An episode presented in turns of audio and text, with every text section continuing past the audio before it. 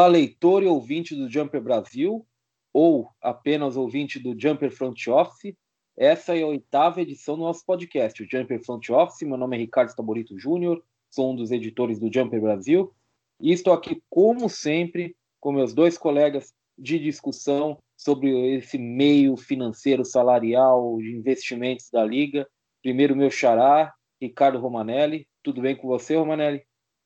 Fala Xará, fala André, tudo bom com vocês? Cumprimento também os nossos ouvintes que chegaram aqui nessa oitava edição e vamos lá para mais um programa, o último dessa série da prévia da off-season dos times, né? Off-season que já está aí a pleno vapor, mas que não vai ser o último programa do Jumper Front Office, né? Continue nos ouvindo que esse programa vai ter vida longa.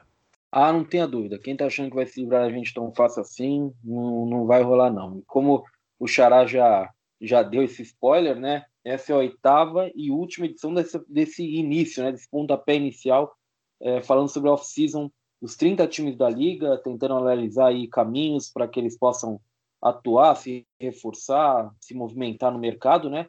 E para trazer mais informações sobre esse esse meio de possibilidades, nessas né? regras que são tão difíceis da gente entender às vezes, eu trago um, um cara que eu tenho aprendido demais de estar gravando com ele, André Mori.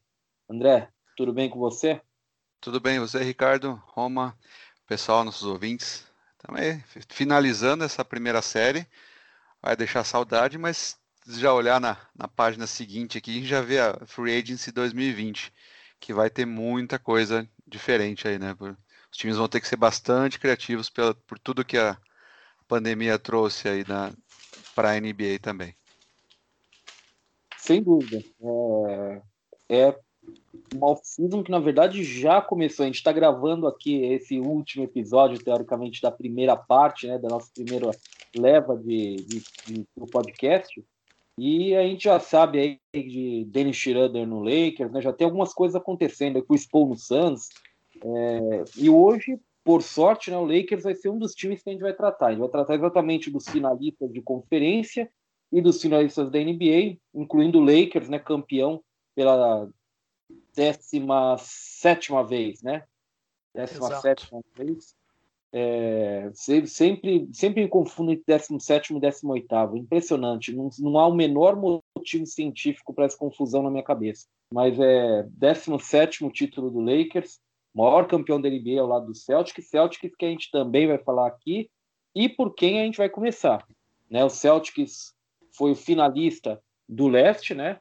É, perdeu a, a final para o Miami Heat em seis jogos, a série final. Mas o Celtics, em, em linhas gerais, ele tem um dos trabalhos de construção de elenco mais sustentáveis nos últimos tempos, né?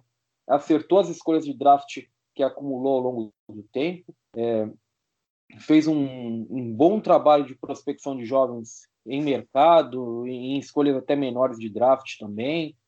É, é uma construção muito sustentável, que agora ela começa a ser testada porque você nunca vai ficar pagando contrato de novato para todos os seus jogadores, né? Você tem que pagar eles. Você e está chegando a hora de pagar é, o Jason Tatum, né? O Jalen Brown já recebeu uma extensão é, na última off-season, que começa agora a vigorar, né? É, é um elenco que vai começar a ficar mais caro um pouco, mas que se baseou numa construção muito sustentável, muito consciente, né?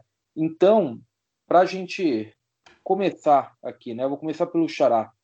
O Romanelli, como que o Celtics pode manter essa construção sustentável, é, que foi baseada em cima de muitos acertos em draft, muitas apostas corretas? Você tem não só jovens, né? Você tem, por exemplo, o Daniel Tais, que é um jogador que foi muito funcional para o Celtics no, na bolha, nos playoffs, e é um jogador muito sólido, um pivô muito sólido, porque a NBA precisa de um pivô, do que o Boston precisa de um pivô hoje.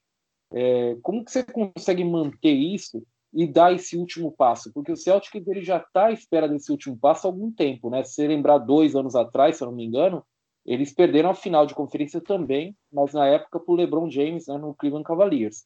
Então, é, como manter essa construção que, que é bem admirável do ponto de vista estrutural, salarial, financeiro, e conseguir dar de fato esse último passo. E talvez eles pensassem que fosse Kemba Walker, né? E não foi exatamente isso.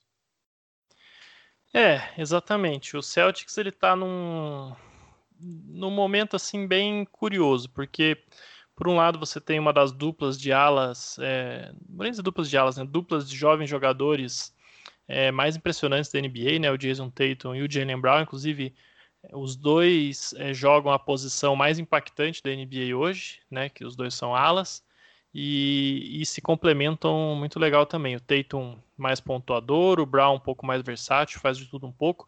Os dois grandes defensores. Então, eu acho que essa é uma base da qual qualquer time gostaria muito de partir.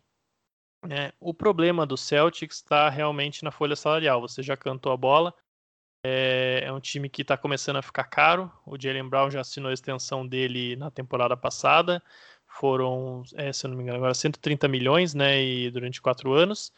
E você muito provavelmente vai ter que pagar um, um contrato, né, o, o, a extensão do, do calor designado para o Jason Tatum, né, o máximo de 30%, sendo que normalmente ele seria estar elegível apenas ao máximo de 25% do cap. Isso porque muito provavelmente ele vai ser mais uma vez All NBA nessa temporada, né? A temporada que nós vamos entrar agora. Então, provavelmente o Jason Tatum vai custar 30% do cap, que se fosse no, no, no teto salarial de hoje, a gente estaria falando de um contrato que começa em 32 milhões e uns quebrados de dólares. Então, realmente o time vai ficar caro se você considerar que o Kemba Walker tem mais três anos com 34, 36, 37 milhões de dólares. Você vai ter que renovar o Marcus Smart também daqui a pouco. É um time que, quando você vai somando as peças, fica realmente muito caro. Tem já muitos contratos garantidos para o ano que vem, né? Então, uma, uma um grande ponto aí é ver o que, que o Celtics vai fazer com as três escolhas de primeiro round que tem. Né, o time tem ali a 14 escolha, a trigésima e, se eu não me engano, a vigésima sexta, né? Isso, vigésima sexta, trigésima e a décima quarta. Então, é, é, impossível você botar três calouros nesse time, considerando já que com, tem, tem se não me engano, são 13 contratos garantidos, né, para a temporada que vem já, enfim, mais o que eles vão fazer com algumas opções, com algumas trocas, se é que vão fazer alguma, contratações. E é um time que, apesar dos contratos garantidos, tem carências. Então, aí que eu vou discordar um pouquinho do, de uma coisa que você falou na introdução, Xará, que foi sobre as, as escolhas baixas. Eu acho que o, o Danny errou é, em muitas dessas escolhas. É só você ver se a gente pegar aqui um histórico de 2016 para cá, mais ou menos, é, ele escolheu o Ante Zizic, que já está na Europa de novo, né, na 23ª escolha, uma escolha relativamente alta em 2016. Né, é, outra escolha, pegou o Robert Williams ali no final do primeiro round de 2018, um jogador que vai, não vai, mas também não tem aquele impacto todo. Pegou o Grant Williams em 2019. Em dois, é, também em 2019 ele tinha o Matisse Taibo, que foi muito bem pelos Sixers e acabou fazendo a troca, né? Trocou a escolha para os Sixers e com certeza se arrepende disso hoje. Então acho que faltou um trabalho melhor aí nas escolhas mais baixas e hoje o Celtics paga um pouco esse preço porque o grande problema do time é não ter banco, né? Então o Tais quebrou um ali como pivô titular, pivô também é uma das carências do time, mas no mundo ideal ele seria o pivô reserva e o time teria é, melhores reservas. Hoje você tem aí dependendo do que o Brad Stevens escala, o Gordon Hayward ou o Marcus Smart vindo do banco, né? E é isso, né? Você depende do Grant Williams, do Robert Williams, é... acaba dependendo do Brad Wanamaker como armador reserva, então essa é a grande carência do time e que com certeza poderia ter sido endereçada fazendo um trabalho melhor no draft. E uma coisa que é curiosa é que o Celtics, é, eu acho que eles devem sentir isso também. Eles tinham a chance de ouro de chegar na final da NBA esse ano, né? Porque chegou numa final do leste, naquele contexto da bolha, onde os times com melhor entrosamento, como era o caso do Celtics, tinham vantagem.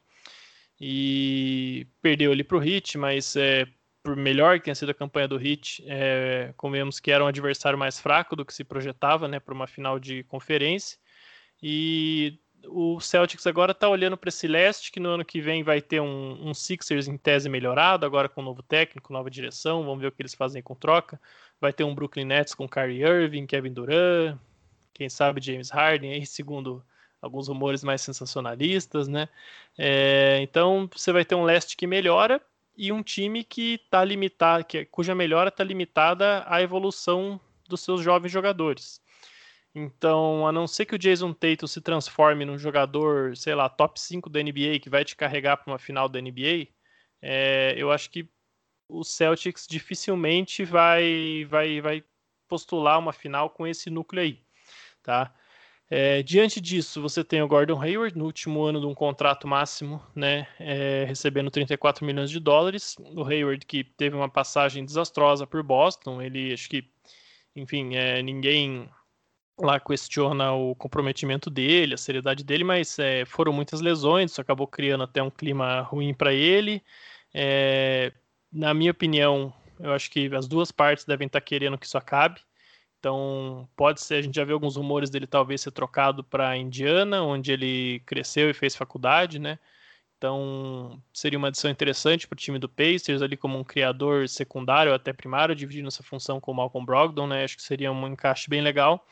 E o Pacers que tem o Miles Turner, que também seria um jogador que encaixaria certinho nesse time do Celtics, que até por ter tanto salário já comprometido, é, não é como se, ah, tudo bem, ano que vem acaba o salário do Hayward, então a gente pode usar esse dinheiro. Não, o time continua bastante acima do cap, né? Costuma, é bastante acima do teto salarial. Então a melhor forma de você alocar esse dinheiro que você está pagando para o Hayward hoje em outros jogadores vai ser realmente trocando ele por outros jogadores que têm um contrato mais longo que você possa renovar depois, que de repente encaixe melhor com o time. Então, é, eu acho que o Hayward é um candidataço a ser trocado.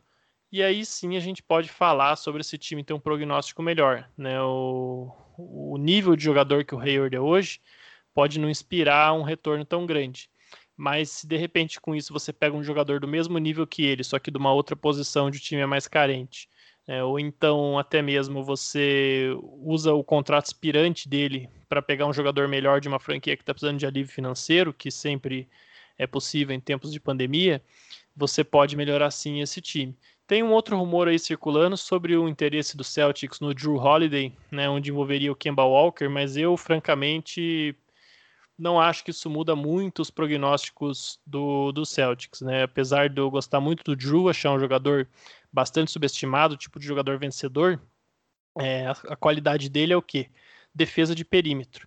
E quão melhor vai ficar a defesa de perímetro de um time que já tem Jalen Brown, Jason Tatum e Marcus Smart em quadra nos playoffs. Né? Eu acho que é um ganho marginal e o Kemba, por mais que ele tenha tido problemas aí nessa primeira pós-temporada dele em Boston, ele te traz um, um, ganho ofensivo e de criação de jogada e até de arremesso que com o Drew você não vai ter. Né? Então, por uma questão de característica e até de redundância do que o Drew traria para o time, eu não acho que seria uma troca muito inteligente, não.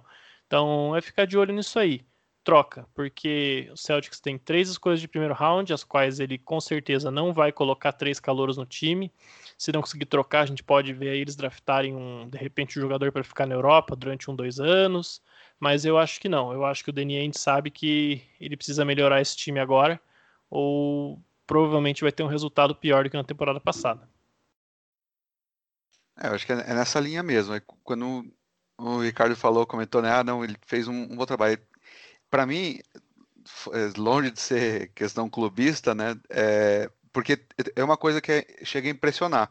Né? Se a gente olhar nos últimos cinco anos, os últimos cinco drafts, são de 2015 para cá, o Celtics teve 10 escolhas de primeira rodada. Né? Não é pouca coisa. E hoje, se a gente olha do que sobrou ainda no time, é só o Jalen Brown, Jason Tatum, o Robert Williams e os dois do ano passado, o Langford e o Grant Williams. Né? Pá, o Terry Rozier virou Kemba. Ok, justo, mas é, poderia também, o Celtics no ano passado poderia ter assinado ele direto, né? Então, assim, e, e isso sem falar em inúmeras escolhas de segunda rodada. Então, acho que um, onde o, o Andy pecou, né, de fato, nessa construção dele, que foi muito boa, né, tudo começou naquela troca na fatídica, troca com o Nets, né, ele não conseguiu fazer esses, eh, esses assets tornarem realidade. Né? A gente começa a olhar, vai vendo assim, vários dos. Uh, eu não sei, ele tem muito essa coisa de não, tudo bem, eu tenho uma troca aqui, tô com uma chance de virar, isso fazer virar duas trocas no ano que vem. Ele fico, ficou rolando, rolando, rolando, rolando isso por diversos anos. Em alguns anos até era compreensível, né? Mas, por exemplo, no, no ano passado, para mim foi, para mim a, a, né, a, chance de ouro que ele tinha de ter montado um elenco que é, é onde agora a gente olha que está faltando, né? Tá cada vez mais difícil pro, pro Celtics se reforçar, porque eles, eles têm três, três nomes lá em cima muito, muito bons, né? Se colocar Smart, Brown e o Tatum, o Kemba também, mas né, a gente coloca, eu coloco num, num degrauzinho abaixo desses outros três, né, em grau de importância pro, pro Celtics, e depois disso cai demais o nível, né? Assim, o, a, e, e, cai também não só o nível dos jogadores e também a forma como, como ele vai ter para se reforçar. A gente olha, você olha para o banco hoje enxerga ali o, né, dos últimos dois anos, os, os dois uh, rookies, né? Acabaram de, de, terminar a primeira temporada, o Romeo Langford e o Grant Williams. Grant Williams teve um papel bacana no, no, no, nos playoffs, né? Cresceu bastante, jogou bastante. Mas se você pensar que uma das escolhas, né, o, na verdade, o ano passado o Celtics tinha três.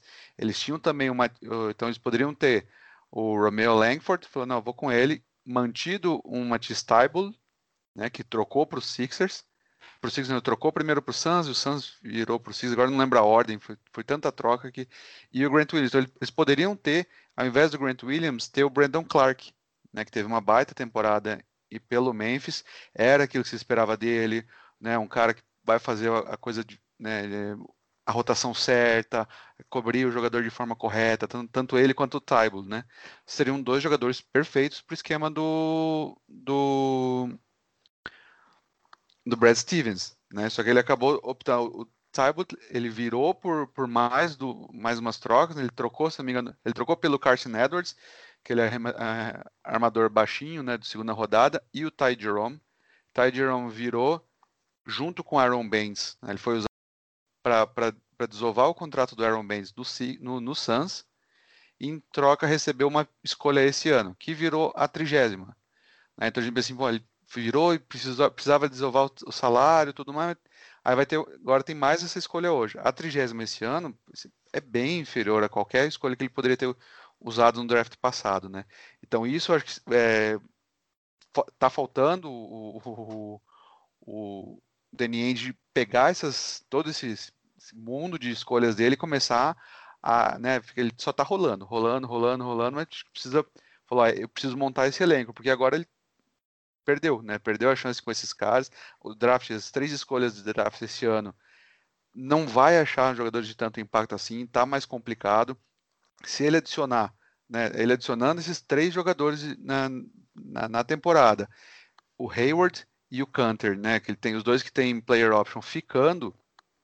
Só, só nisso, o Celtics já vai chegar em 150 milhões de salários, né? Então a gente está falando aí da, da luxury, luxury tax né? na faixa de 138,9, ou seja, o, o Celtics já vai começar a temporada né, bem acima da linha da, da, da multa, então vai pagar aí, entre 11, ele está na faixa de 2,5 né? Então, se pensa que está 10 milhões acima, ele vai pagar 25 milhões só em multa. Então, essa conta de 150 milhões já vira 175 milhões pro ano, né? Num, num time que é muito difícil ver uma, uma melhora tão grande assim. Então, é, eu enxergaria muito o Andy tentando fazer é, algumas trocas, trocar essas picks por picks no, nos próximos anos, eu acho bem complicado, porque eu, principalmente 2021, né? 2021 o draft está projetando ser muito forte, então, se ele estiver pensando em escolhas para 2022 para frente, aí talvez ele consiga alguma coisa. Mas esse draft também não é algo que, tá, que brilha os olhos, né? Ainda mais nessa faixa aqui das três escolhas do, do Celtics. Então, eu apostaria ele tentando agrupar isso com, com Hayward, talvez, para conseguir diluir isso em, em, jogadores melhores, contratos menores, mas mais volume, né? Trabalhando nessa linha. Eu acho que a diferença que eu vejo um pouco os jogadores que foram selecionados mais recentemente é, de vocês é porque eu, eu, realmente confio um pouco mais neles, talvez, até mais do que a gente viu até agora, o Robert Williams, o Romeo Langford, eu acho que, que eles tendem a ser bons jogadores em, em um prazo curto, mas eu, eu admito que nesse momento ele, eles realmente não são nada que vá, como diz o, o americano, né, mover a agulha, né, mover a, o ponteiro é, em nome do Celtics. Eu vejo o Celtics claramente é, tentando empacotar essas escolhas, essas três escolhas de primeira rodada, para fazer alguma coisa, talvez subir. Eu acho difícil que isso aconteça. É, outra coisa que é difícil nesse draft é você ver alguém que queira ter três escolhas, é, especialmente se nenhuma delas está no top 10. Então, assim, eu não vejo muito caminho. É, eu discordo um pouco sobre a questão da, da especialmente da escolha 14. Eu acho que a escolha 14 é um, é um bom lugar para você escolher esse draft, sabe? Já que é um draft que é meio homogêneo em termos de, de qualidade, eu acho que a 14 escolha ali é um, é um lugar interessante para você selecionar. Agora, como sempre, você tem que acertar. É, não, não adianta nada você ter escolha 14, 13, 26, 40, 1 e, e não acertar. Você tem que acertar, você tem que fazer o dever de casa, tem que estudar, tem que ver quem que se encaixa no time. Não tem jeito, né? Eu acho que isso aí é o, é o caminho de todos, né? É... é, só, só, só mais um adendo até antes da gente seguir em frente com o Celtics, juntando duas, duas críticas ao Andy, coitado. Tá sendo tão criticado aqui hoje que acho que ele vai parar de nos ouvir. Um abraço pro Danny Andy. É, mas enfim, o... ele também, né, ao longo desses anos, ele resistiu sempre em usar esse arsenal de escolhas e jovens jogadores tal para conseguir trocar por alguma outra estrela. Nisso ele perdeu aí uma troca por Jimmy Butler, por Paul George, né, por é, enfim, o Kyrie Irving ele pegou, mas é, ficou esperando o Anthony Davis estar disponível e quando o Anthony Davis apareceu ele não, não conseguiu fechar a troca, né, por conta do próprio Davis. É, também resistiu em mandar uma oferta pelo Kawhi Leonard quando saiu do Spurs e juntando essas duas críticas, né, ele não ter é, feito as trocas quando teve a chance e ter draftado mal, dá pra gente lembrar que no ano passado o cara que o Celtics queria no draft era o Tyler Hero. E fez o workout com o Hero, queria, estava torcendo para ele cair, tinha os ativos para subir ali duas, três posições se precisasse para garantir a escolha e viu o Miami Heat selecionar o Hero uma escolha na frente, né? Então, acho que aí cabe uma outra crítica ao Andy também. Nisso é, concordo. É, isso é verdade. E a, é. questão do draft, uh, Ricardo, só assim, a, crítica, eu, de fato, eu acho que a, escolha é, é, boa, 14, né? O que eu, no, o que eu tava querendo só colocar é que, assim, é que são escolhas que eu acho que dificilmente vai ter algum time que vai trocar uma escolha de 2021 por elas, né? Ah, é, eu acho que sim, tem chance. É, alguém vai escorregar, né? Ali o 14 é aquele comecinho de, de, o final da lottery, então alguém vai escorregar que o Celtics pode se dar muito bem. Eu só não consigo enxergar alguém que tenha uma escolha, né, do ano que vem, que fala, tudo bem, é melhor eu gastar ela na, na 14 desse ano. Né? Então, esse, mais nesse sentido. E, porque, até porque também não tem quase nenhum time tem escolha dupla ano que vem, né? Se não me engano, é só o Grizzlies e o que tem uma do Jazz, que vai ser baixa, e o Warriors que tem a do Wolves, né? Essa sim deve ser boa, mas tem a deles que é baixa. É, essa vale ouro. Essa é, esse é o ativo que vale ouro do Warriors, né? É, realmente é, é algo para a gente ficar de olho também. Mas é, o Celtics, como eu tinha dito lá atrás, perdeu a final da Conferência Leste para o Miami Heat, né? E o Miami Heat foi a grande surpresa da bolha. Foi um time que, que mudou o time titular é, ali na, nessa transição né, da, da pandemia, né? Trouxe o Goran Dragic para o quinteto inicial.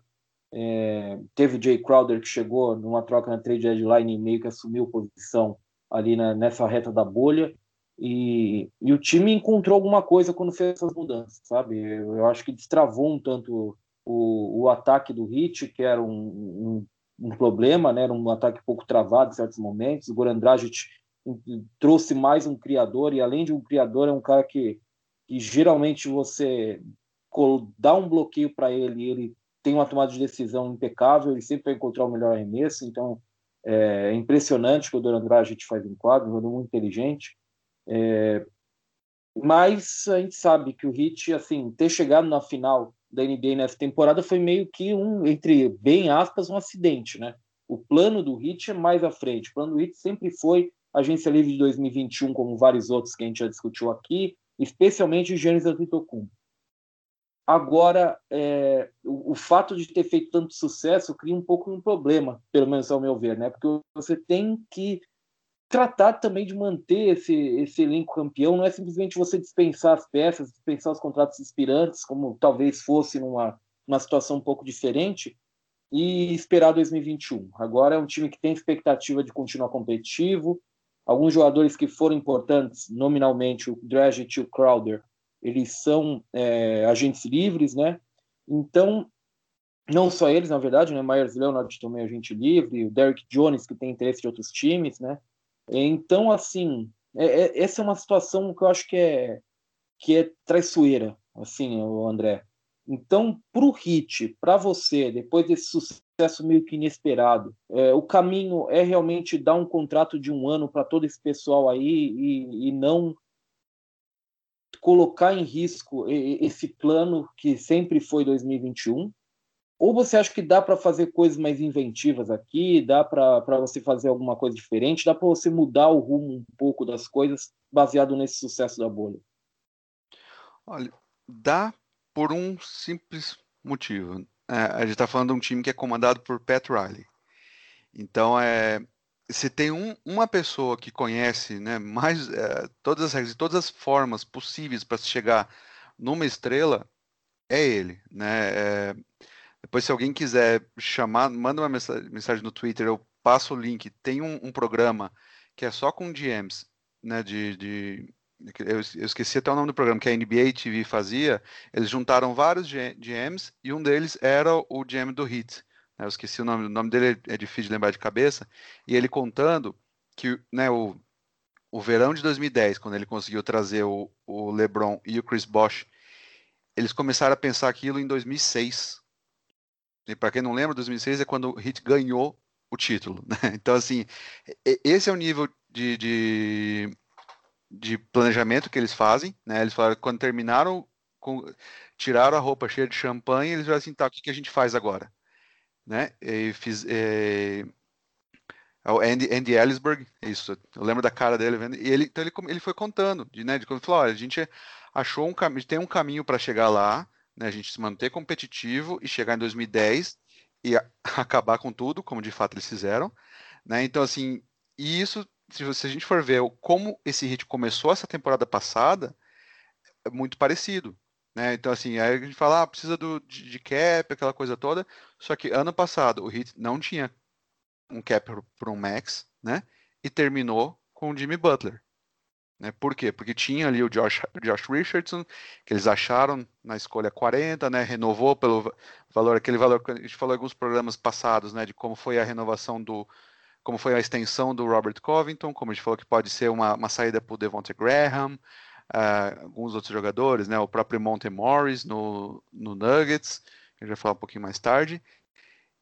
Esse jogador virou Jimmy Butler, né? Então, assim, o, o Heat é nesse nível de planejamento, eles acham formas, né? E o Pat Riley sempre fala assim, não, não, tô planejando 2021, tô, eu, é agora, né? Então, é, é isso que ele vê, se ele acha, ele enxerga ali, ele cai matando, como foi com as trocas, né, na, na virada do ano na trade deadline que resultaram nesse time que chegou às finais.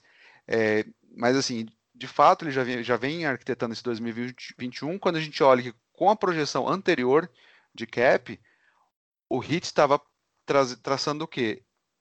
Pagar a extensão do. pagando até uma extensão máxima pro Banadebaio e ainda assim sobrar 37 milhões. Então, esse era o plano do Heat, né? É, quer dizer, era o caminho que vinha trazendo uh, vinha trazendo o hit. A pandemia atrapalhou um pouco né, o caminho. Agora, qual que é o caminho pro hit? É de fato trazer esses jogadores de volta no, no contrato de um ano, para não atrapalhar essa flexibilidade. A extensão, é, o principal problema é a questão da extensão do Bana de Baio. Né, eles não podem se renovar pelo máximo, como o Ban ele foi, ele foi draftado lá embaixo, né, embaixo pro, pa, pa, padrões do, do, que ele está jogando já, né, é, não sei se ele foi 13 terceira, décima, acho que é 14 quarta escolha, né, ele vai ter uma cap hold muito baixa, né, de 15 milhões. Então, se falar o máximo dele de 25 ou até 30, dependendo do que ele conseguir é, né, de All-Star ou NBA essa próxima temporada, ou, ou Defensive Player, ele pode chegar a 30, ele come desse cap do, do, do Hit, né? Então, assim, se eu, o Hit der essa extensão agora, ele tem um prazo até de um dia antes da temporada regular começar, então a gente está falando em 21 de dezembro, então se fizer isso, cai para 22 milhões e meio, né? Se ele der essa extensão, esses 34 que ele está projetando, que é exatamente é 1.3 mil acima do, do max do um por exemplo, ele cai para 22,5. Hit conseguiria voltar a ter 31.3, mas para isso teria que abrir mão do Duncan Robinson, do Kendrick Nunn e também do Tyler Hero. Né? E também, e, se não me engano, e a escolha de 2020, acho que é a 19 esse ano. Então, assim, é muito improvável. Atrapalha o plano, mas não acho que o, o Petrelli vai se, né, se ater muito a isso, até porque ele de novo, como mostrou com, com o Butler, ele consegue ter formas. Então, assim, eu imagino hoje ele voltando com, com o, principalmente o Drag e, o Crowder, né, o Jay Crowder, são os dois principais jogadores. Solomon Hill, Myers Leonard, uh, Derek Jones Jr. consegue repor de outra forma, né? Mas acho que o, o, o Dragic e o Jay Crowder é bem importante eles manterem. Então, não, não acharei estranho ele dar um ano e 20 milhões pro, pro Dragic e um ano e 15 milhões para o Crowder. É, acho que acalmaria os dois, de, deles irem atrás de dinheiro para outro time e conseguiria manter essa, essa flexibilidade. Por outro lado, também não acharia estranho ele. Né, Falam-se muito do Galinari, já teve lá o, o quase trocou por ele na deadline, mas não conseguiu acertar uma extensão, né, que é o, muito parecido com o que o, o, ele acabou fazendo com o Igudala após a troca. Então, parece que esse foi um impeditivo para a troca não ter saído com o OKC na deadline. Então, não acharia estranho ele voltar, talvez uma sign and trade, aí manda o Linick, talvez mande o Derek Jones Jr. também numa, numa sign and trade, alguma coisa assim, porque uma coisa que a gente pode garantir é que esse hit vem para competir, né? Aquela coisa, eles não vão não bem, foi chegamos à final ano passado, mas a gente quer ano que vem. Então tudo bem, saímos do lucro esse ano com o que só trazendo de volta um em um. Eu acho que o Pat Riley vai tentar reforçar esse time, mas fica ali na guardadinho de, no, no, no bolso dele 21. Do, do BAM, só uma última, só uma, né, um último pontinho dessa questão, qual, por, por que, que, é tão sensível essa troca? É, o Hit, de forma alguma, pode prometer uma extensão para ele. Tá? Ele fala assim, não, a gente tá, tá garantido o teu daqui a um ano, só que só assina ano que vem. Né? Esse é um, isso foi o que aconteceu lá nos anos 90 com o Wolves, com um jogador chamado Joe Smith, né, que praticamente acabou com, a, com, com, qualquer chance que o Garnett tinha de construir algo no, no, a mais, né, chegar de fato a disputar um título pelo Wolves, porque a NBA descobriu, né, ele tinha um contrato de gaveta, então ele foi renovando como se fosse um contrato mínimo, mas por baixo ele estava recebendo ele receberia mais, né, do, depois de dois, três anos, poderia extrapolar o cap. A NBA pegou, investigou, tirou várias escolhas e proibiu ele de renovar com o Wolves.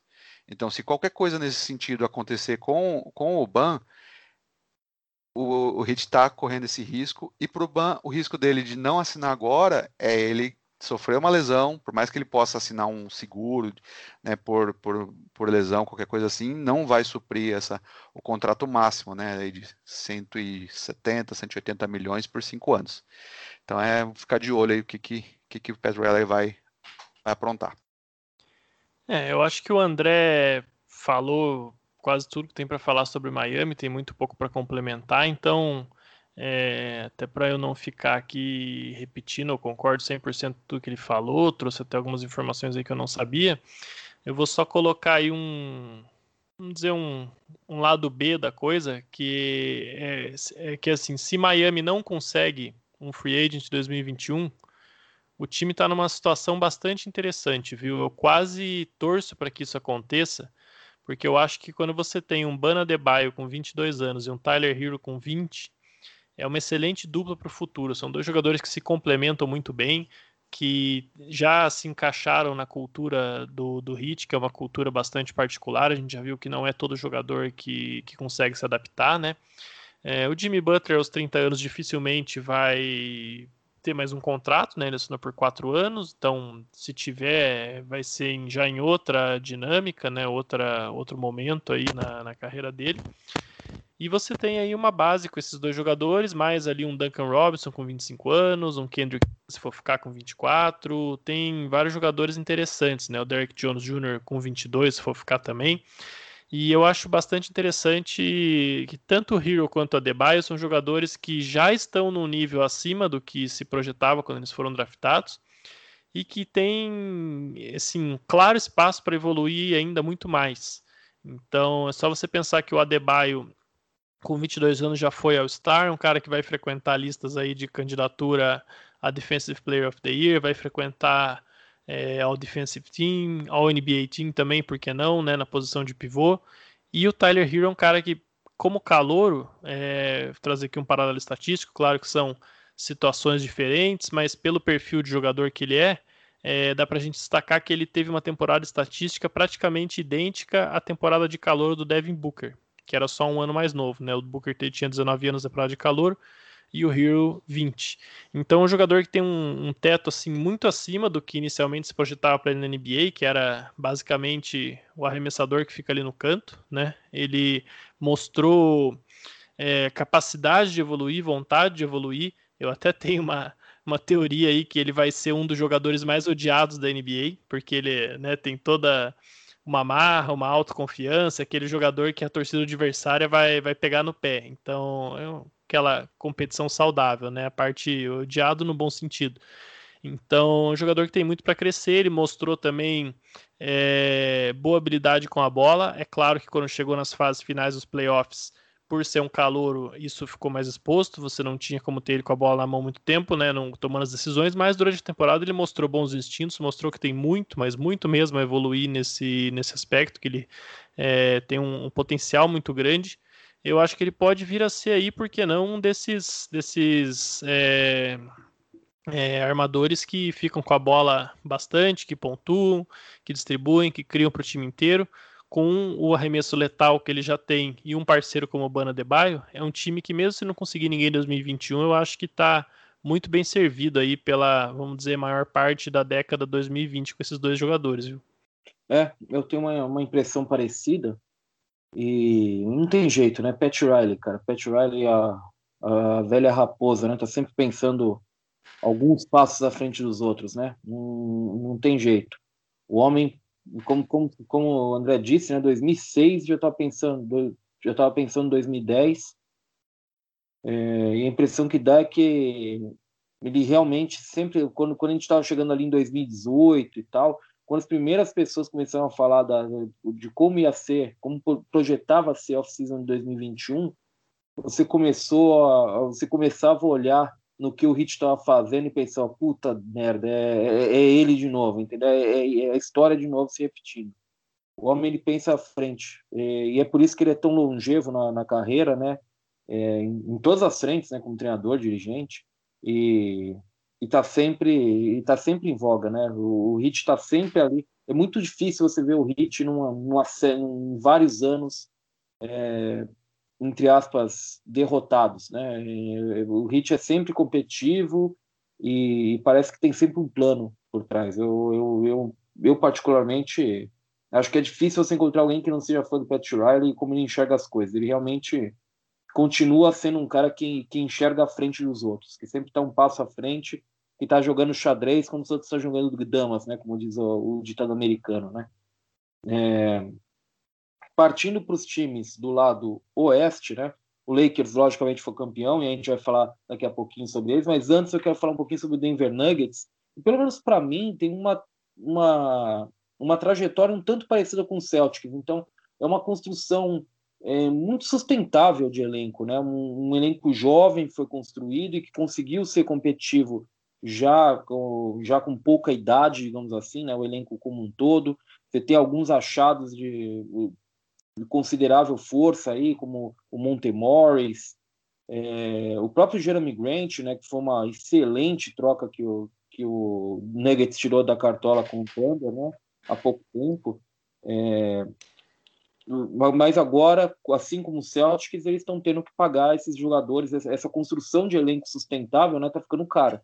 Você tem Jokic, você tem o Jamal Murray recebendo, você vai ter que pagar o Jeremy Grant se, se ele ficar nessa off-season, um dos jogadores mais, é, mais valorizados, né? Dessa agência livre. Então, eu vou voltar para o Xará. Xará, eu vou fazer a mesma pergunta que eu fiz para você sobre o Boston Celtics, agora voltado para o Denver Nuggets, cara como você consegue manter essa construção de elenco sustentável e, e, dar esse último passo que o Nuggets precisa? Porque o Nuggets está especulando no mercado, né? Você vê falando de Drew Holiday, por exemplo. É, aliás, o Nuggets também tem, tem um investimento em especial que, que teve que ser feito e não deu muito certo até agora, que é o Gary Harris, né? Então, como que você consegue manter meio que esse, essa construção sustentável que já está meio que indo é, já está meio que ficando cara, né? Já, já, já ficou um tanto cara agora, e dá esse último passo que é tão necessário. A mesma pergunta do Celtics, mas agora adaptado ao, ao seu espelho na Conferência Oeste, né? Ao Denver Nuggets. É, o Nuggets é um time curioso que é, eles já têm o mais difícil, né? Que são duas estrelas que comprovadamente jogam bem no mais alto nível, né? Tanto o Nikola Jokic, que está com 25 anos, quanto o Jamal Murray, que está com os seus 23 anos, né? 20, vai fazer 23 anos, desculpa. É, já mostraram, né, mesmo com, com, essa pouca idade, que eles jogam muito bem em playoffs. O Murray, é verdade, jogou melhor esse, esse playoffs agora do que o anterior né, onde ele, ele teve suas dificuldades, mas teve bons jogos também, mostrou aqui a, o que faria na liga. Então, o próximo passo para o Nuggets agora é como você complementar esse time ao redor deles. E tem já algumas peças bem interessantes. Vale lembrar que o Will Barton, por exemplo, não jogou na bolha. Era o terceiro cestinho do time durante a temporada, né? Fazia 15 pontos, 6 rebotes. Um, um jogador que contribuía é, realmente bastante, né? Titular do time, é, teve uma lesão tirou ele da bolha, mas é, espera-se que, que vai voltar, com 29 anos ainda é, não é tão veterano, então deve voltar em bom nível. É, você tem a questão do Jeremy Grant, que já é, indicou que vai abrir mão da player option e vai se tornar free agent, né? Ele poderia ganhar 9 milhões nessa temporada, então ele está esperando ganhar mais do que isso. É, eu acho que uma renovação com o Nuggets é possível sim, até porque não tem muitos contenders com, com grande dinheiro disponível, né? E eu não acho que um time em reconstrução como o Charlotte Hornets ou o Detroit Pistons, que são times aí que têm dinheiro, vão ter interesse em pagar um contrato grande para um jogador como o Jeremy Grant. Talvez a maior ameaça seja o Atlanta Hawks, que está justamente buscando veteranos com o perfil do Grant para tentar chegar nos playoffs no leste. É um time que tem dinheiro para gastar. É onde eu ficaria mais de olho nessa situação do Grant. É, de qualquer forma, o time tem também o Paul Millsap como free agent. A gente não sabe se ele vai renovar. Até agora, é, não vi nenhum rumor dele renovar em Denver. É, vi alguma coisa sobre o interesse dele no Portland Trail Blazers, né, do Portland Trail Blazers nele, desculpa, e do Dallas Mavericks também. São dois times que estariam interessados aí no veterano, mas o Millsap, apesar de ser parte da rotação do Nuggets, até pela experiência, enfim, um jogador né, bastante condecorado na NBA, ele já está com 35 anos e não jogou bem nos playoffs, especialmente na série contra o Lakers. Eu achei que ele teve uma performance bem abaixo. É, você tem ali para ver essa posição o Michael Porter Jr., um jogador que é bastante curioso porque ele é, foi cotado né, no, no pro draft de 2018. Ele chegou a ser cotado para ser a primeira escolha. Né? A gente está falando do draft que tinha Luca Doncic, tinha Trey Young, tinha DeAndre Ayton. E por conta aí de problemas nas costas e tudo mais, né, lesão na coluna, ele acabou caindo. O Nuggets escolheu ele na 14 escolha. E é um jogador realmente um ala bastante talentoso. E é justamente aquele o tipo de jogador que falta para levar esse time para outro patamar. Se ele realmente se torna um, um dos grandes alas da NBA, ele é exatamente a terceira peça que você precisa para colocar entre o Murray e o Jokic. Então, a evolução dele e também, é claro, a questão física são duas coisas que a gente tem que ficar muito de olho nesse time, porque pode ser esse cara que vai botar o time é, no nível que precisa estar. Se o Jokic e o, e o Murray são os caras que, que formam a base, né, que levam o time para o patamar que ele já está, o Michael Porter Jr. vai ser aquele cara que ajuda a dar o passo além. Né? É, ele mostrou algumas questões de personalidade aí na bolha, né, falou que devia estar recebendo mais a bola, teve algumas declarações polêmicas, algo que você não gostaria que o seu calor de 20 anos de idade estivesse fazendo no momento decisivo como o mata-mata da NBA, né? É, mas é, vamos dar aí um, um, crédito, né? É jovem, ainda precisa aprender como a coisa funciona. O time tem bons veteranos, tem um bom técnico. Vamos torcer aí para que ele é, realmente se encaixe. Eu não estou falando isso aqui por causa do, do Nuggets, porque é um time que eu gosto, que eu quero que dê certo, mas pela carreira mesmo dele, né, independente de estar no Nuggets ou não, um jogador de tanto talento, a gente nunca quer ver uma carreira pior do que poderia ser por conta de uma questão de repente de cabeça, né? Então, torço muito para que o Michael Porter Jr. encontre o profissionalismo necessário para ser o grande ala pontuador que, que tem mostrado ser. O Gary Harris, como você citou, é um jogador que para mim decepcionou um pouco. Eu gostava muito dele no, no, quando ele surgiu ali no Nuggets, né, fazendo backcourt com o Murray. Achei que ele ia ser o trend perfeito para esse time. É, ele realmente teve um, um, bom impacto defensivo, melhor do que, do que a maioria das pessoas reconheceu desde que ele voltou de lesão ali no meio dos playoffs, mas ofensivamente deixou a desejar, um jogador que oscilou bastante, então com certeza, considerando que ele vai ganhar 19 milhões pela próxima temporada, esse dinheiro poderia estar melhor investido. Então, de repente, se o Nuggets consegue fazer um pacote legal pelo Drew Holiday, eu acho que seria realmente o nome ideal para você colocar nesse backcourt. É, eu acho difícil só o New Orleans Pelicans trocar ele para um, um time da mesma conferência. Então a oferta do Nuggets teria que ser algo muito bom. Não acho que eles vão incluir o Michael Porter Jr., mas não sei, de repente aí uma oferta envolvendo o Gary Harris, o Ball Ball, que se mostrou ali um, jogador interessante, para dizer o mínimo, e uma escolha de draft futura. Não sei realmente que tipo de oferta o Pelicans vai receber pelo Drew, né, com um contrato aspirante. É, mas é um time que tem, precisa fazer esse tipo de movimento.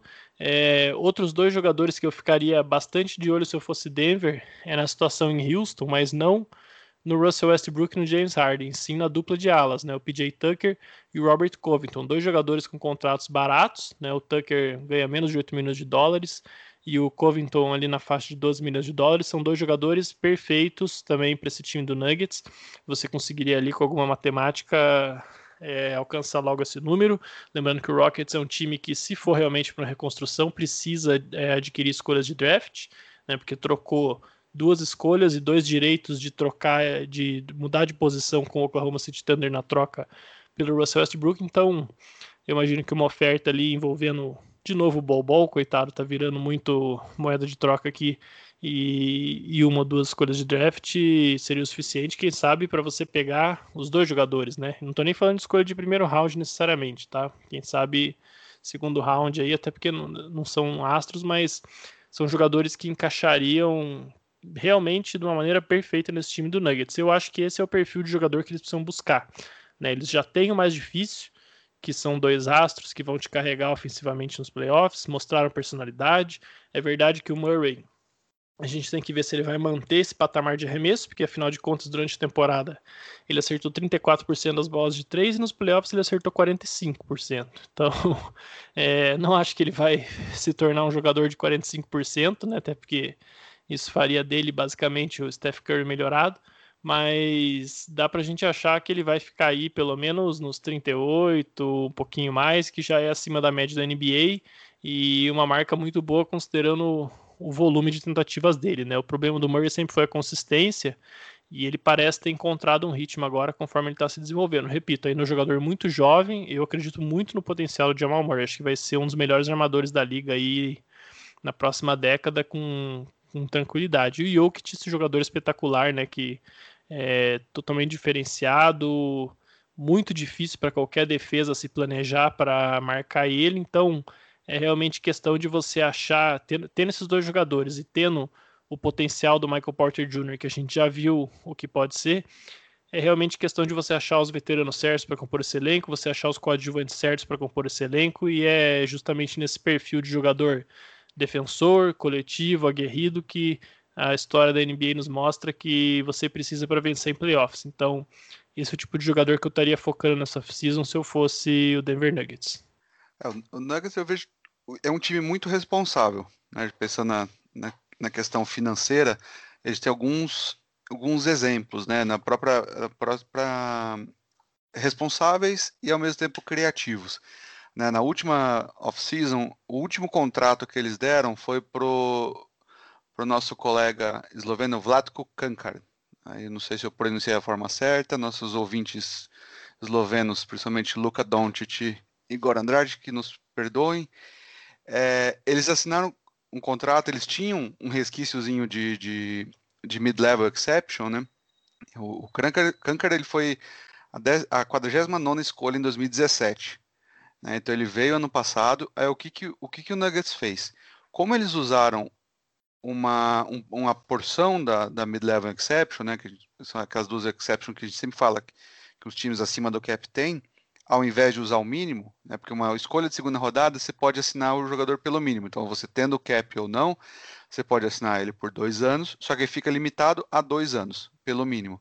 Como o Nuggets usou isso, o que, que eles conseguiram fazer? Assinar um contrato de três anos, deixar o último ano não garantido, então o próximo, 2021-22, né, não garantido, deram um valor acima do mínimo, né, deram um milhão e meio ano passado. Aí o que, que ele tem de salário para esse ano? 898 mil dólares, tá abaixo de um milhão. O salário dele reduziu 40%, mais de 40% de, de redução. É um valor muito baixo.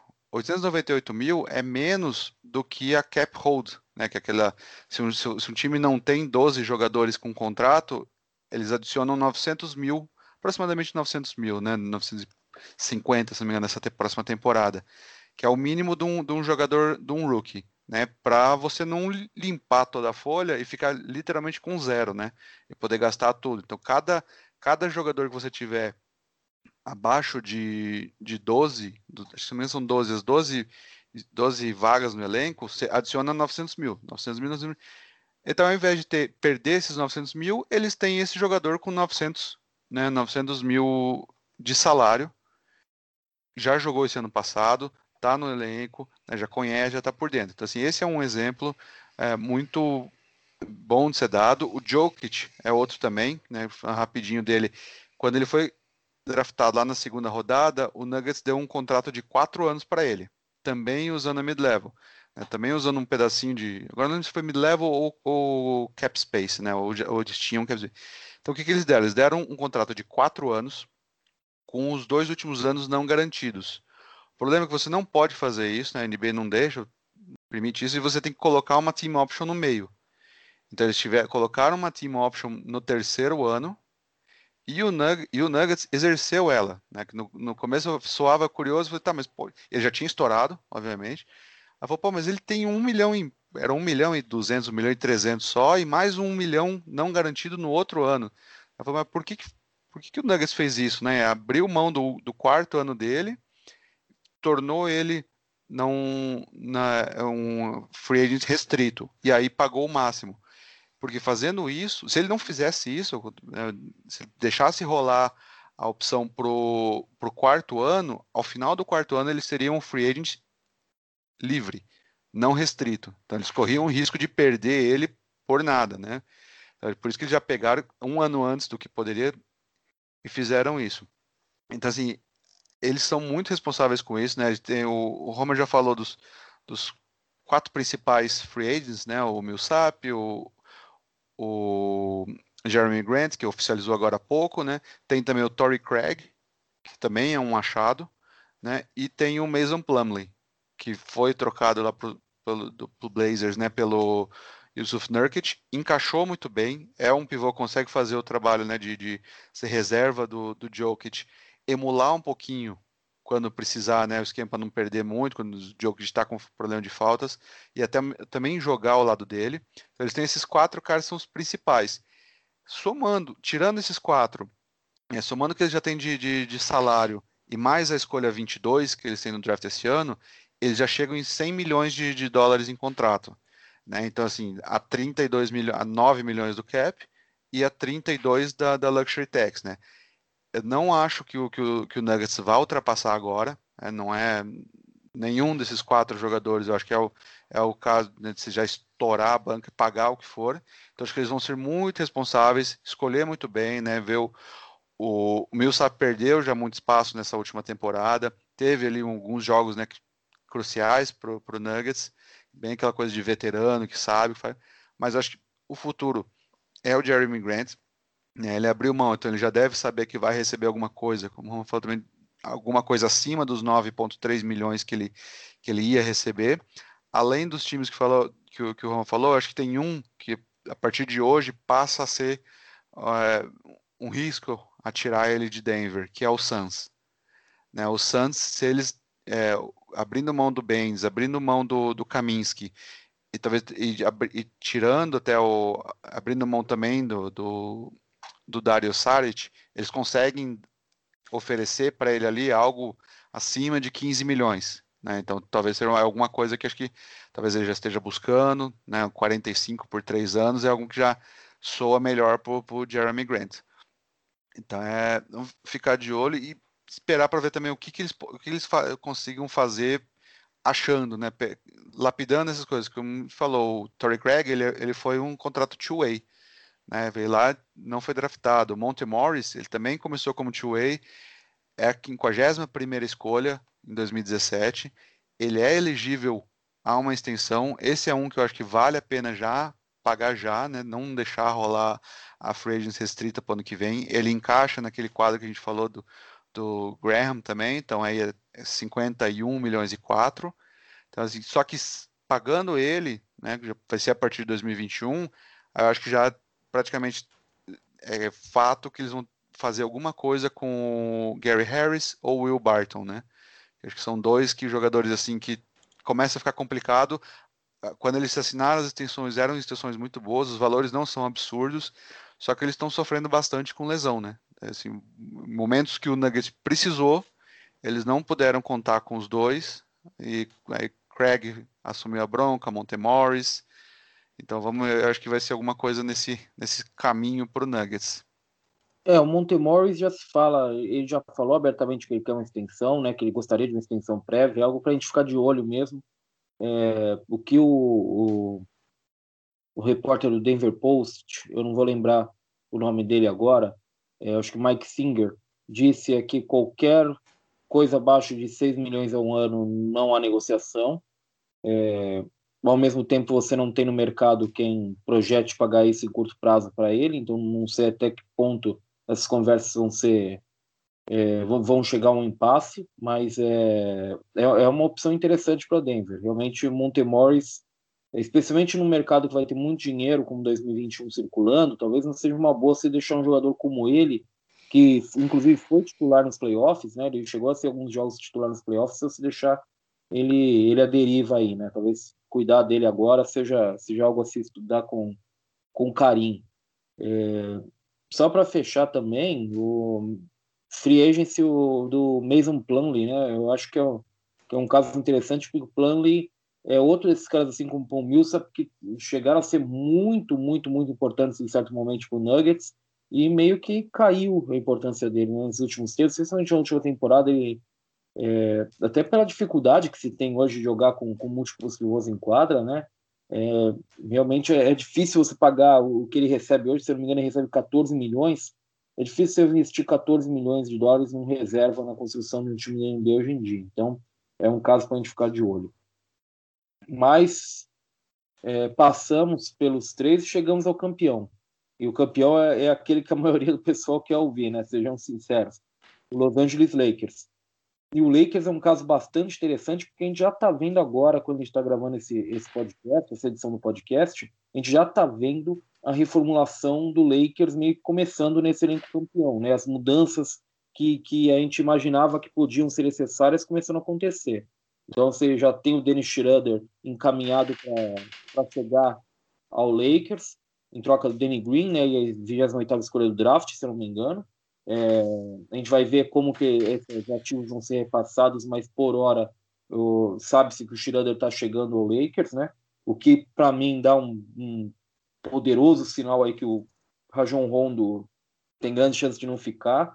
A gente teve uma surpresa com o Avery Bradley, né? Que não deve, que não vai exercer o, a, player option dele. Eu não lembro se é early termination ou player option o contrato dele, mas enfim, ele vai é, testar o mercado agora, né?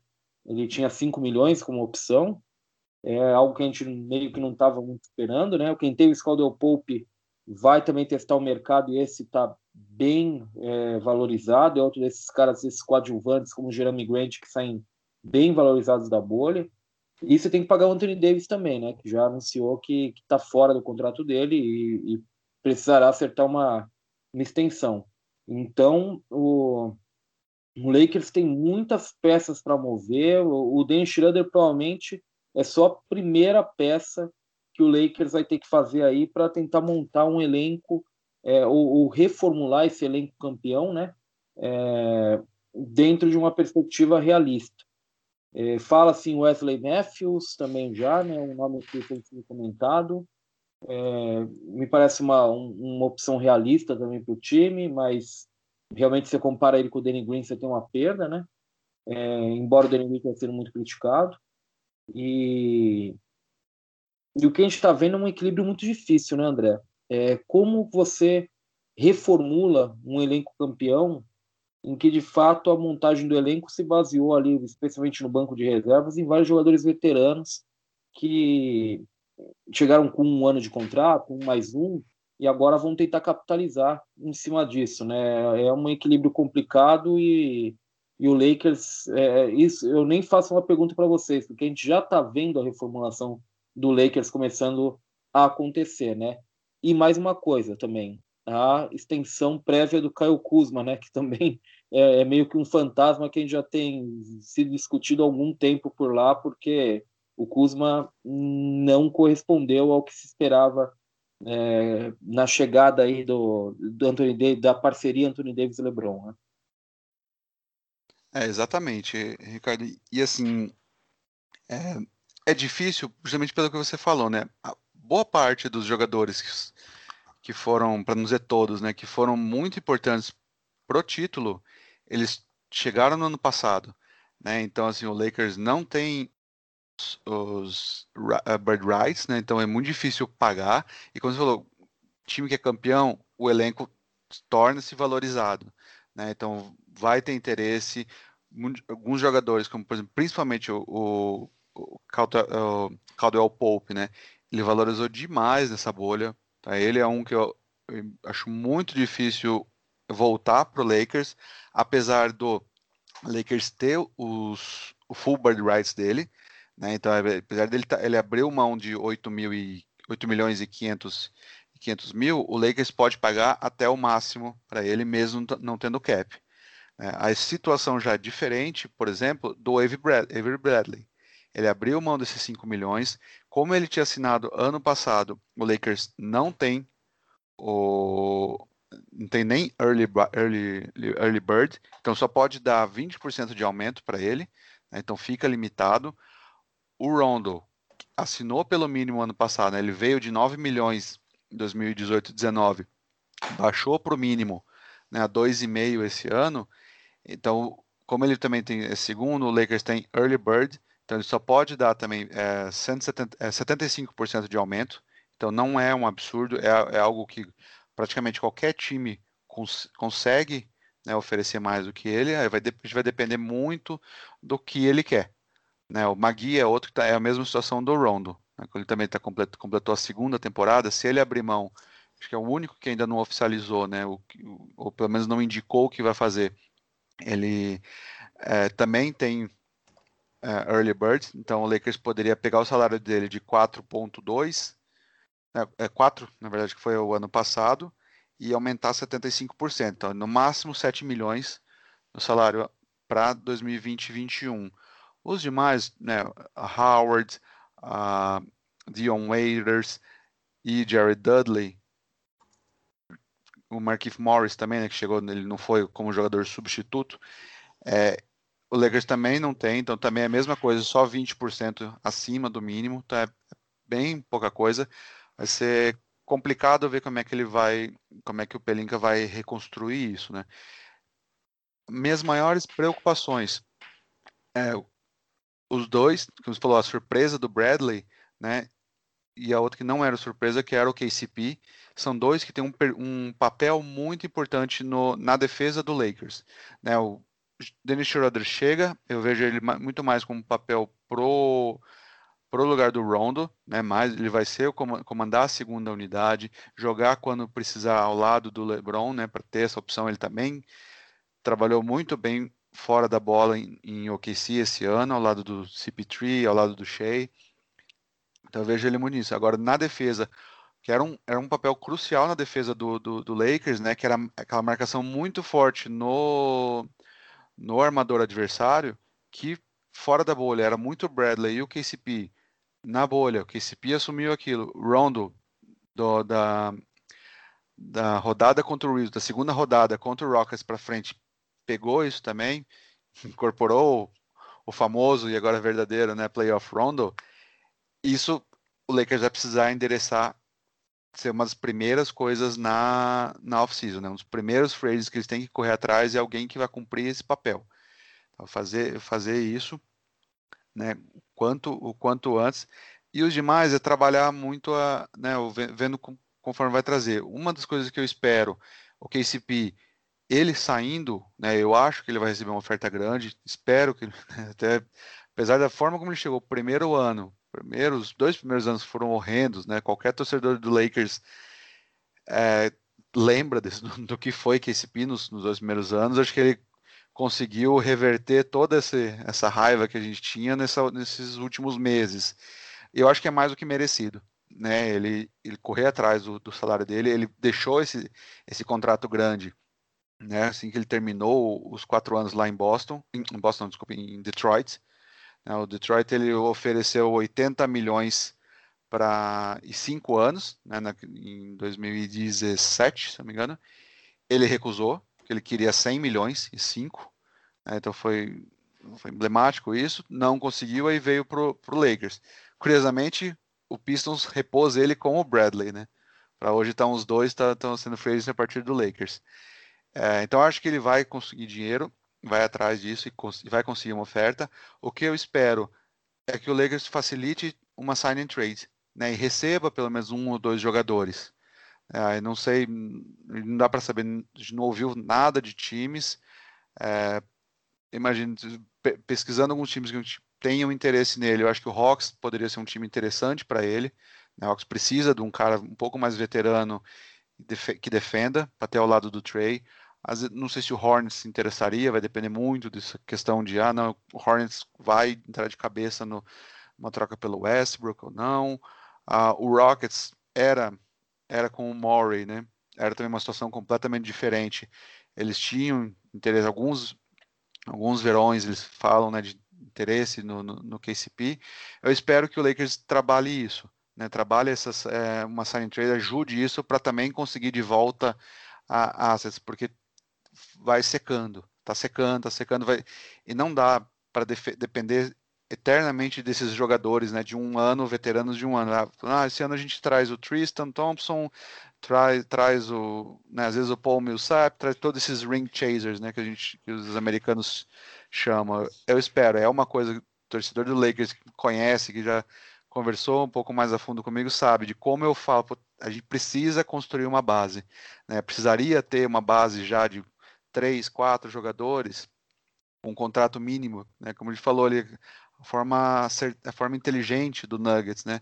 Dar três, quatro contratos mínimos para esses caras que pudessem trazer ano a ano, né? Eu falo pro, né, em, em, grupos do Lakers, eu falei ontem, eu falei, poxa, era quando anunciou a troca e foi-se a 28, né? Eu falei, pô, o que eu queria era o Jared Dudley, né? Com quatro jogadores, aquelas últimas quatro posições do elenco são os jogadores dele, né? O, a gente já tem o Talon Horton Tucker, eram mais três. Era um rookie na 28, comprar uma escolha no segundo, na segunda rodada para assinar esse cara também, pegar um undrafted ou alguém do South Bay, né, que tem bastante, o, o Devontae Kaycock principalmente desse último ano, né? Falar esses caras, esses caras a gente trabalhar e virar esse elenco pro pro, pro time do, do Lakers, né, para começar a trazer e não ficar dependendo muito dessas dessas reposições ano a ano. Do Kuzma, só para finalizar, ele quer dinheiro também, né? Ele já, é claro, ele quer essa extensão. O problema é que essa extensão, qualquer coisa disso, vá, é, mata 2021, né? A free de 2021. O Lakers não. Acho muito difícil eles entrarem no, no negócio pro, pro Giannis, né? Pelo salário do LeBron e do Anthony Davis, né? Os 33 milhões que o Davis vai ter esse ano. Para 2021, 2022, se não me engano, chega em 38 milhões, seja salário ou seja uma cap hold, né? Se ele assinar um mais um. Somado a isso, com os 41 milhões do, do LeBron, né? A gente já está falando aí já de 80 milhões, num cap que deve ser 112, né?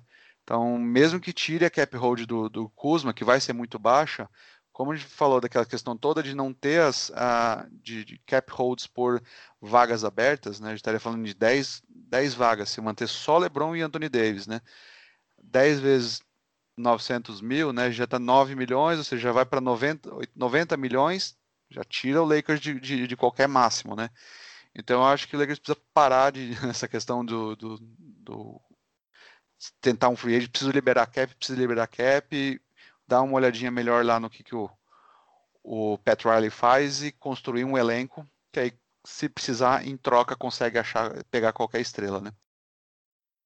É, exatamente. Eu concordo bastante com essa visão, até porque essa ideia de você, ah, eu vou contratar todo mundo por um ano e e para ter espaço tal, isso já se mostrou que é uma estratégia no mínimo limitada. Tá? Não vou dizer que ela não funciona, porque às vezes funciona, né? O próprio Lakers é, conseguiu, de certa forma, o LeBron assim, enfim, mas é, você não precisa necessariamente fazer isso, acho que, eu, que é o que eu estou querendo dizer, para ter espaço, né? O André citou agora há pouco mesmo, é a manobra do Pat Riley lá para ter o Jimmy Butler. O que você precisa é ter flexibilidade. Então, é, pintou um free agent que quer assinar contigo e você não tem espaço, você precisa ter contratos trocáveis, contratos que outros times vão querer adquirir mesmo que você tenha que pagar lá uma escolha de draft, alguma coisa para eles absorverem, porque também ninguém é bobo, vai saber que você quer trocar aquilo para abrir cap, né? Mas você precisa ter contratos que você consiga manejar. E nessa, eu acho que o Lakers perdeu muitas chances nos últimos anos de fazer contratos de dois, três anos com jogadores melhores, né? É, nessa temporada acertou, a gente tem que elogiar, né? Não fez as melhores contratações possíveis, mas fez um time bom o suficiente para ser campeão. Mas se a gente for lembrar na temporada anterior, contratou lá nessa de ah, vamos pegar todo mundo por um ano. Contratou Lance Stevenson, Michael Beasley, deu um contrato pro, pro Rondo de 9 milhões. Então, né, quem sabe se tivesse sido com uma estratégia um pouco diferente, não teria conseguido jogadores melhores que depois você negociaria se precisasse. Né? Então vamos ver como é que o time vai. Já é um bom indicativo, um pouquinho de mudança de pensamento com essa troca pelo Dennis Schroeder, né, que segundo o, o report da troca aí é com a intenção de renovar com ele. Então é um jogador interessante, 27 anos, uma posição que o Lakers não tem ninguém, né, principalmente para contribuir com pontos. Então achei uma troca é, bastante é, é, bem sólida, até porque o Danny Green é, ele teve uma temporada assim bastante peculiar, eu diria, com o Lakers. Ele foi muito criticado pelos arremessos e realmente, principalmente nos playoffs, não foi bem, mas não levou crédito suficiente pela atuação defensiva dele. Eu achei que ele foi muito bem na defesa, e mas também é, é meio paradoxal que no esquema do Frank Vogel, um jogador como ele não é tão necessário, né? É uma defesa montada em torno de você pressionar o point of attack, né? O, basicamente, falando bem basicamente, o armador adversário, né? É, e proteger o aro. E aí a defesa na, nas alas acaba sendo mais uma ajuda do que qualquer outra coisa. É verdade que o Danny Green é um dos melhores é, defensores na ajuda que tem na posição dele na NBA. Então, sem dúvida ele vai fazer falta, mas para esse papel o Caruso também está num nível muito alto né, de, de defesa de ajuda nas alas. É, o Bradley é, também é esquisito falar isso porque ele não jogou os playoffs, mas eu acho que ele faz mais falta porque ele é o melhor jogador, o melhor defensor de point of attack que o Lakers tem. Então, esse sim eu estou realmente bem curioso para ver o que o time vai fazer. O KCP cumpriu mais ou menos esse papel né, durante os playoffs, o Caruso fez alguma coisa, apesar de não ser muito a dele, o próprio Danny Green em alguns momentos. Então, O Vogel achou soluções para isso nos playoffs. É, o Lakers foi testado, inclusive, nisso, né? Enfrentou aí Damian Lillard, Russell Westbrook, James Harden, Jamal Murray, é, vários armadores é, dentre os melhores da NBA. Então, é, mérito para o Vogel, conseguiu achar soluções mesmo sem o seu melhor defensor na bola.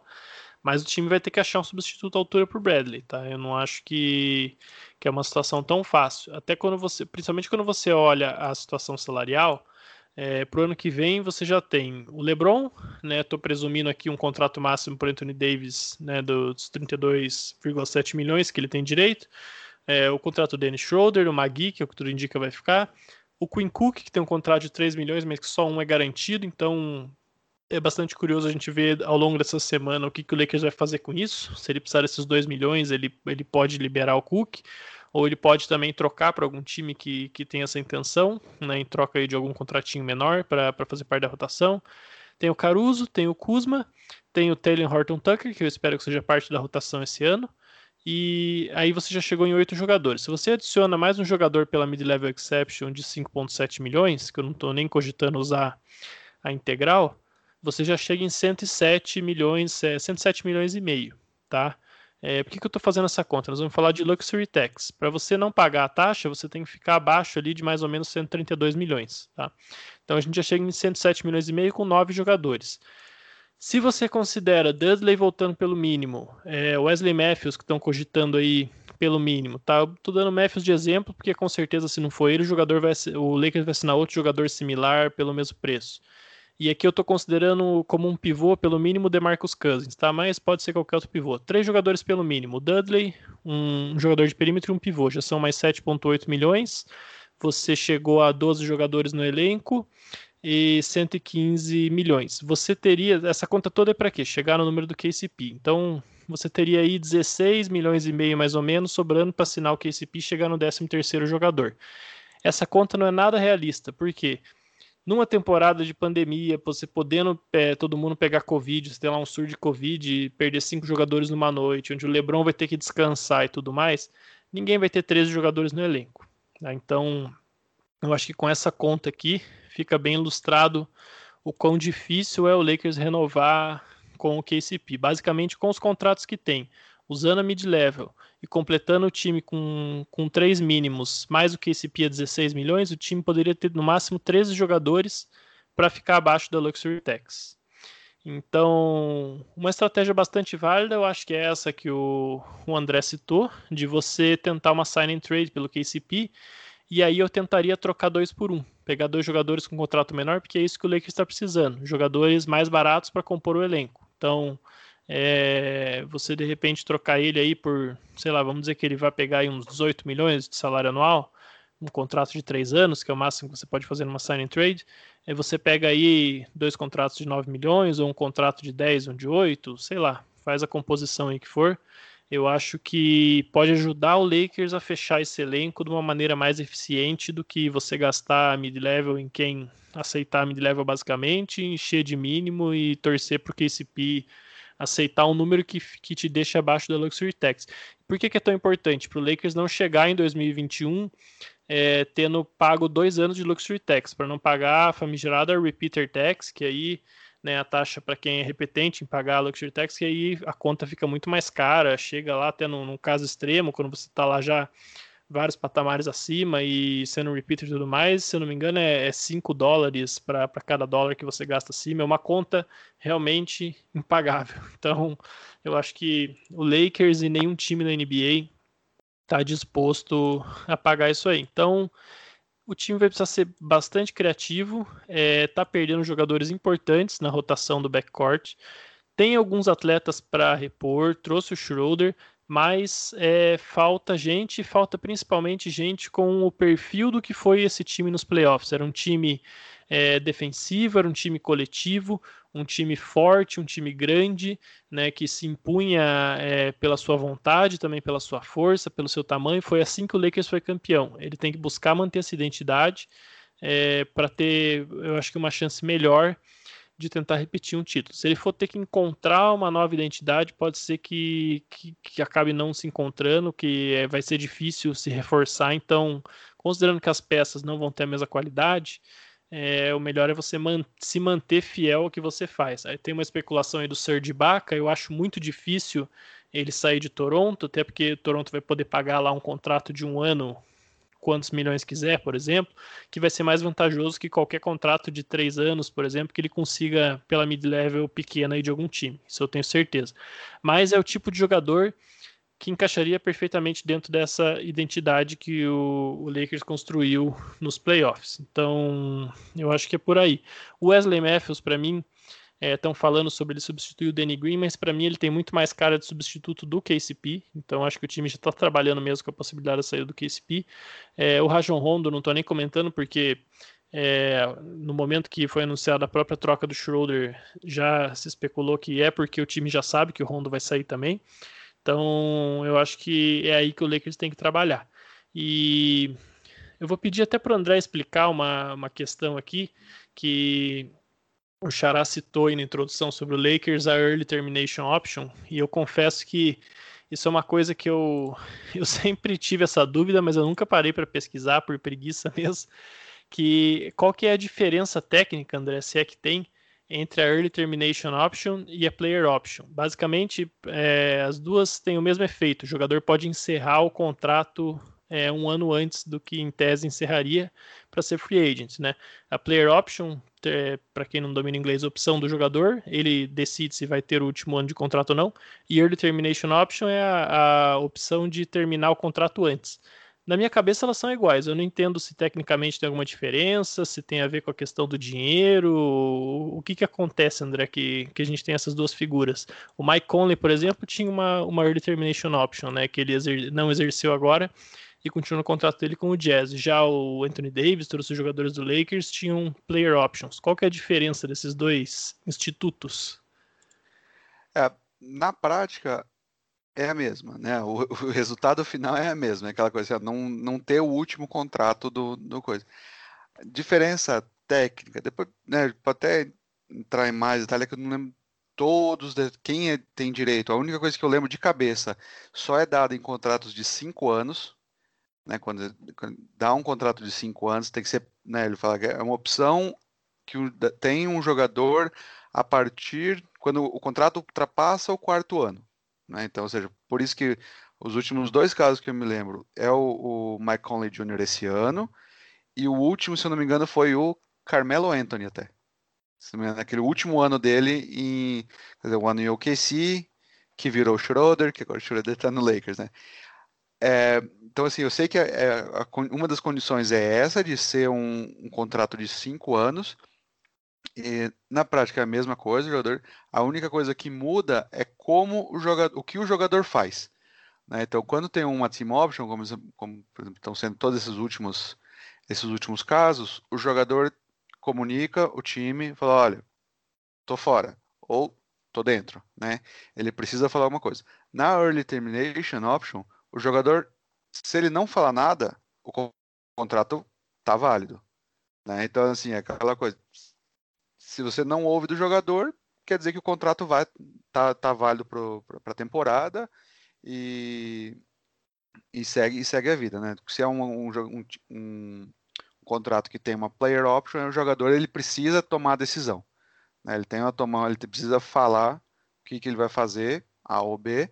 Na early termination não, ele, se ele fica quieto, é, segue o barco. Então imagino que seja por isso que o Conley está aí uns dois meses viajando sem celular. Né, ele não quis abrir mão dos 30 e poucos milhões dele aí para essa, essa, temporada. Gostei do viajando sem celular. Mas entendi, faz, faz realmente sentido. Tem uma diferença na dinâmica da coisa, né? É interessante. É, agora o porquê que isso criou, eu, eu vou, vou, vou até pesquisar, tá, voltar para o próximo episódio, ou passo pelo, pelo Twitter lá, pesquisar fiquei curioso nessa também de. Eu nunca soube por quê. Eu sei que existe essa diferença e que na prática né, o, tem que fazer isso. Um tem que falar alguma coisa e o outro, se ele ficar quietinho no canto dele, o salário cai na conta no dia seguinte, né? Eu imagino que também existe uma mudança, uma alteração, uma diferença, né? Na questão do, da viabilidade, da flexibilidade do time, né? O player option provavelmente não é um, não é algo garantido, né? A early termination, teoricamente, se o jogador não fala nada, ela vigora, então o contrato existe. Então, aquele valor ele está previsto na, na folha salarial do time. A player option, não sei se, se, se ela está prevista necessariamente, até o jogador se manifestar que, que vai exercer ela, talvez isso, isso talvez, André, seja uma pista aí para você tentar pesquisar para a gente se, se realmente essa diferença existe. É... Eu vou pesquisar, sim. pronto, a gente vai cobrar, viu? A gente vai cobrar que a gente é chato. E, olha, é, é, um problema do que vocês estavam falando aí dessa montagem de elenco ano a ano, né, com esses com os ring chasers, como o André disse, né, é que isso é muito mais um termo americano, né, muito hit and miss. Então pode ser que é, você acerta com um veterano que dá certo, outros dois dá errado. É assim, geralmente, essa é a proporção. É, tem jogadores que, que não são garantias de, de contribuição em quadra, né? São jogadores que muitas vezes os caras que acabam ficando ali no fundo do elenco e, e surfam na onda, sabe? Então é muito difícil você é, montar esses elencos com os tais dos ring chasers, com veteranos com contrato de um ano, e realmente ter uma segurança de que eles vão ser uma base forte para você competir. O Lakers conseguiu com esses caras essa temporada. Na próxima, eles vão ter que mudar vários deles, e na próxima, eles podem não fazer apostas que, que deem tão certo. Então, é, é sempre complicado, né? Você ter esse, esse equilíbrio. É, é difícil de você conseguir, né? Eu, eu particularmente, também, até entrando no, na, no, na questão do Schroeder, eu, eu gosto dele por uma questão que vocês citaram e que é pouco reconhecida no Schroeder. O Schroeder é um bom defensor, inclusive o impacto dele no Thunder na última temporada é muito positivo é, defensivamente quando ele está em quadro. O time é muito melhor defensivamente quando ele está em quadro. É, e ele faz exatamente isso que vocês estão falando, né? Um cara, ele não é um jogador muito cerebral defensivamente, né? O cara que vai rotacionar, fazer, é, acompanhar a dinâmica do jogo fora da bola com, com perfeição, né? Ele não é esse tipo de, de defensor. Ele é um cara mais de agressão na bola, de, de você eh, tirar o conforto do, do, do, da posse da bola, né, do armador que inicia o ataque, ou do jogador que inicia o ataque. Então, acho que nesse sentido, o Schroeder, até pela capacidade defensiva dele, que é um pouco subestimada, eu acho que ele encaixa muito bem com o que o Lakers faz. Que, assim como o Xará disse, né, que essa questão do time, do, do time que se impõe fisicamente, uma defesa é, que, que é o carro-chefe do time, né? Que é muito não só a ideia desse time do Lakers, né? A ideia do Frank Vogel com basquete, desde muito tempo, né? A gente vê que é assim a ideia que ele tem de basquete, né? De defesa física, de uma defesa de imposição realmente, de times mais altos. Então, é, isso faz sentido e eu acho que se alinha muito bem com o que o treinador pensava. Então, é um, é um ponto positivo do trabalho do Frank Vogel, que é um cara que, que se questionou bastante quando foi contratado, né? É... Bem, André, Xará, algo a, acrescentar sobre o nosso campeão da NBA, Los Angeles Lakers? Só uma última notícia aqui, que foi quase que de última hora. O nosso famoso Chicago Bulls abriu mão completamente do Chris, do Chris Dunn. Então, eles não vão nem colocar qualifying offer. Ele vira free agent livre, qualquer time pode pagar um mínimo, do mínimo ao máximo para ele, e o Bulls não tem mais o direito de cobrir. Seria um nome interessante. Ele teve uma excelente temporada defendendo, mas a primeira notícia que diz é que o Clippers já tá já vai dar uma ligadinha logo cedo para ele. Então, é, fala já você sabe que fala alguns meses no Clippers, viu, com o Chris Dunn. Fala algum tempinho Desde agora está mais fácil ainda, então. É, você sabe que eu, que eu achei curioso duas coisas nessa história, né? Primeiro, o interesse do Clippers no Chris Dunn e no Patrick Beverly no time. Então, será que vem uma troca do Beverly por aí? E segundo, o, o Bulls abrir mão dele.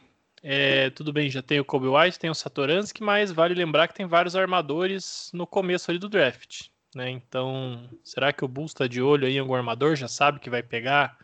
De repente tem algum negócio para subir pelo Lamelo Ball? Acho que vale a gente ficar de olho aí. Vai pegar o Kylian Reis?